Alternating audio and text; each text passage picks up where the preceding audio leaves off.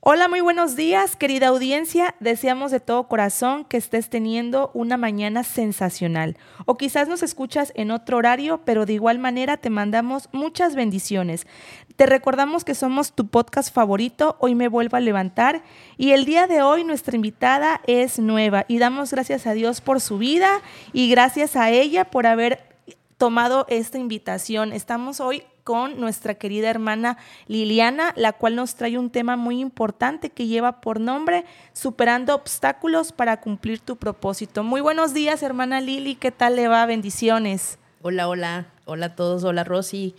Es un gusto, es un honor, ¿verdad?, estar aquí con ustedes compartiendo esta palabra. Y en esta mañana, como bien lo dijo Rosy, vamos a compartir un tema muy especial para cada uno de nosotros.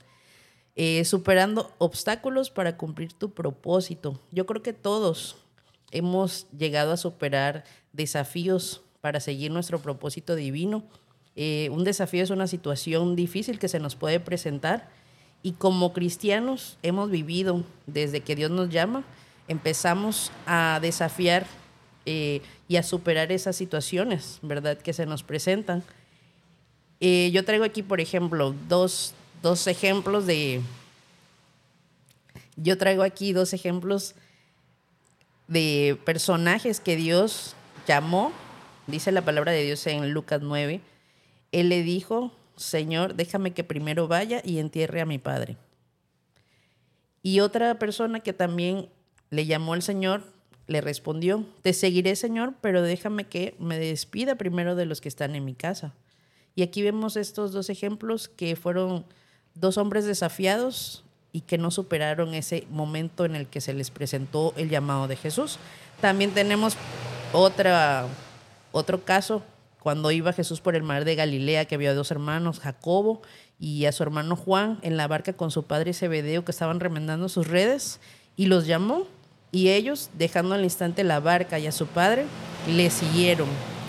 Y vemos cómo así puede estar pasando en la vida de muchos. Unos logran superar desafíos, otros no lo logran. Pero yo sé que tú y yo hemos superado varios desafíos, por eso estamos hoy aquí. Y Dios tiene un propósito para cada uno de nosotros, ¿verdad? Sabemos que si no logramos superar nuestros primeros desafíos al caminar con Jesús, podemos desviarnos de ese propósito que Dios tiene para cada uno de nosotros. Y en el tiempo que nosotros vamos conociendo al Señor en ese camino, conocemos que Él tiene un futuro de bien para nuestra vida. Como dice su palabra, porque yo sé los pensamientos que tengo acerca de vosotros, dice Jehová, pensamientos de paz y no de mal, para daros el fin que esperáis. Y ahí está implícito el propósito que ya Él tiene para nosotros, ¿verdad? Muchas veces queremos hacer nuestros planes, pero Dios supera todo lo que podamos estar teniendo en nuestra mente. El plan del Señor siempre va a ser mejor para nuestra vida. Y sabemos también que todos tenemos ese momento en el cual vemos aflicciones, vemos eh, situaciones que se nos presentan en nuestra vida cotidiana y Dios nos dice en su palabra, ¿verdad? Él no nos ha engañado nunca y nos dice que en el mundo vamos a tener aflicción, pero que confiemos porque Él ya ha vencido al mundo. Sabemos que la definición de, nuestra fe viene en Hebreos 11.1, la conocemos, que la fe es la certeza de lo que se espera, la convicción de lo que no se ve, pero realmente al tomarla y al hacerla nuestra, saber que la certeza es un conocimiento seguro y claro, nos da una capacidad de tener la fe firme y definida para cada uno de nosotros. Y tener convicción es la seguridad que vamos a tener nosotros como personas en lo que pensamos y sentimos. Y ante las aflicciones vamos a tener y ante las aflicciones vamos a mantenernos con la seguridad de que le hemos creído. Además, eh, también ya sabemos que todas las cosas que nos están sucediendo nos van a ayudar a bien, porque somos llamados conforme a su propósito, como dice Romanos 8:28.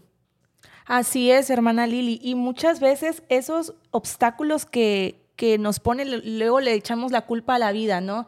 Es que tal suceso me pasó por tal cosa. Y muchas de las veces esos obstáculos son como pequeños así detallitos que nosotros mismos nos, nos ponemos, ¿no? Que nosotros mismos los, los traemos a mente y son los que nos tienen ahí paralizados nuestros planes, ¿no?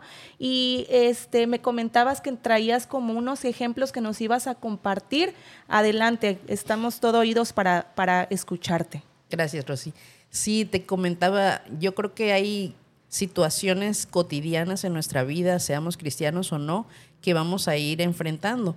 Pero hoy como cristianos también hay obstáculos con bastante peso que a veces no sabemos identificar como tal.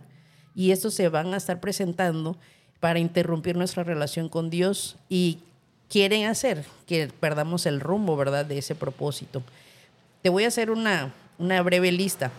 Por ejemplo, estar muy ocupados para dedicarle tiempo a Dios es uno de ellos. Recordamos el ejemplo de Marta y María.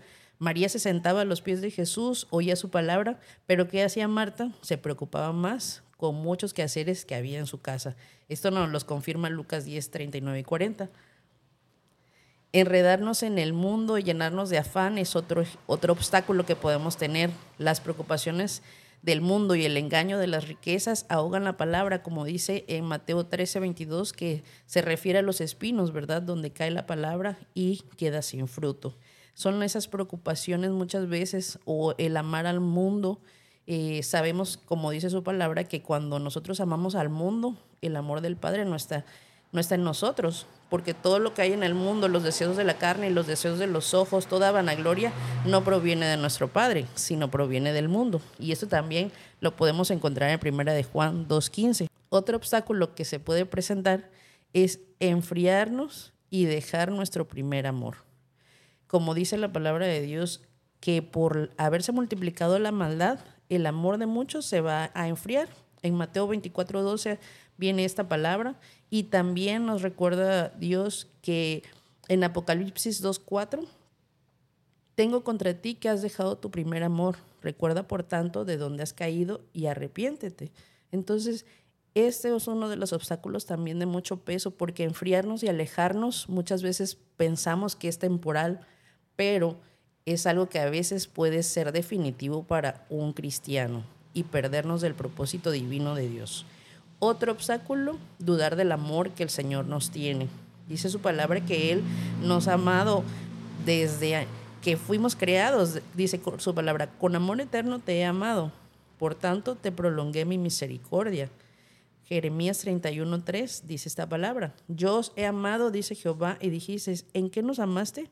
Y es ahí cuando muchas veces nuestros afanes o situaciones eh, que podemos estar viviendo nos hacen dudar del amor de Dios, pero yo aquí ya te compartí dos palabras en las cuales puedes estar seguro que Dios nos ha amado antes que nosotros le amemos. Otro obstáculo, tener pecados de los que no nos hemos arrepentido.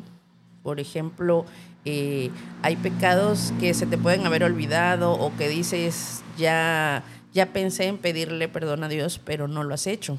Entonces también son obstáculos que cuando nosotros tenemos un pecado y callamos, tenemos ciertas situaciones en nuestra vida, como podemos eh, ver en Salmos 32, dice la palabra, mientras callé se envejecieron mis huesos en mi gemir todo el día. Mi pecado te declaré y no encubrí mi iniquidad. Dije, confesaré mis transgresiones a Jehová y tú perdonaste la maldad de mi pecado. Entonces, es parte de, nuestro deber como cristianos que este obstáculo no integre. Es, ¿cómo le? Es parte de, de nuestro deber como cristianos evitar este obstáculo en nuestra vida y estar constantemente confesando nuestros pecados a nuestro Dios. Eh, otro obstáculo puede ser andar muy llenos de nuestros propios pensamientos, estar totalmente ensimismados o estar con, nuestros proyectos personales eh, que nos traen ocupados la mente todo el día. Y es parte de, de uno de los obstáculos porque nosotros muchas veces buscamos nuestros propios caminos y empezamos a dejar los caminos de Dios. Y aquí en Isaías 65 Dos, dice, extendí mis manos todo el día, pueblo rebelde, el cual anda por camino no bueno, en pos de sus pensamientos. Entonces es importante también que nosotros busquemos tener pensamientos de la palabra, estar con las promesas de Dios presentes siempre en nuestra mente y no solamente con nuestras propias cosas. Y bueno, en este, en este día yo sé que alguno de estos obstáculos pudiste haber identificado en tu vida en ese, en ese momento. Y te invito a que ores, a que se lo entregues al Señor y acércate a una iglesia, acércate a pan de vida. Y es importante que, que busques esa relación con Dios, que no quieras pensar que todo se ha acabado o que más adelante o que no es el momento. Es importante que tú decidas hoy acercarte nuevamente y hacer de tu relación con Dios algo nuevo. Así es, y muchísimas gracias, hermana Lili, gracias porque les vamos a decir que se sentía con un poquito de nervios y con pena, pero realmente lo ha hecho sensacional. Eh, Dios la ha ocupado, ¿verdad?, para darles este mensaje. Y lo que buscamos con esto es que el el propósito que tenemos para compartir este tema con ustedes es hacer que ustedes vean que a pesar de los obstáculos en la vida, tenemos todo a nuestro favor, solo debemos enfrentarlos. Dios quiere librarnos y darnos las estrategias para salir adelante siempre y cuando tú lo coloques en primer lugar y Él vaya delante de ti. Te recordamos que somos tu iglesia Pan de Vida Puente Moreno y nos daría muchísimo gusto verte congregado aquí con nosotros. Nuestros servicios son los días miércoles 8 pm y los domingos a las 11 am y a las 5 pm. Esperamos que este, este tema sea de ayuda y de bendición a tu vida. Es importante estar siempre tomados de la mano de Dios en todo momento. Que tengas una excelente mañana. Hasta la próxima.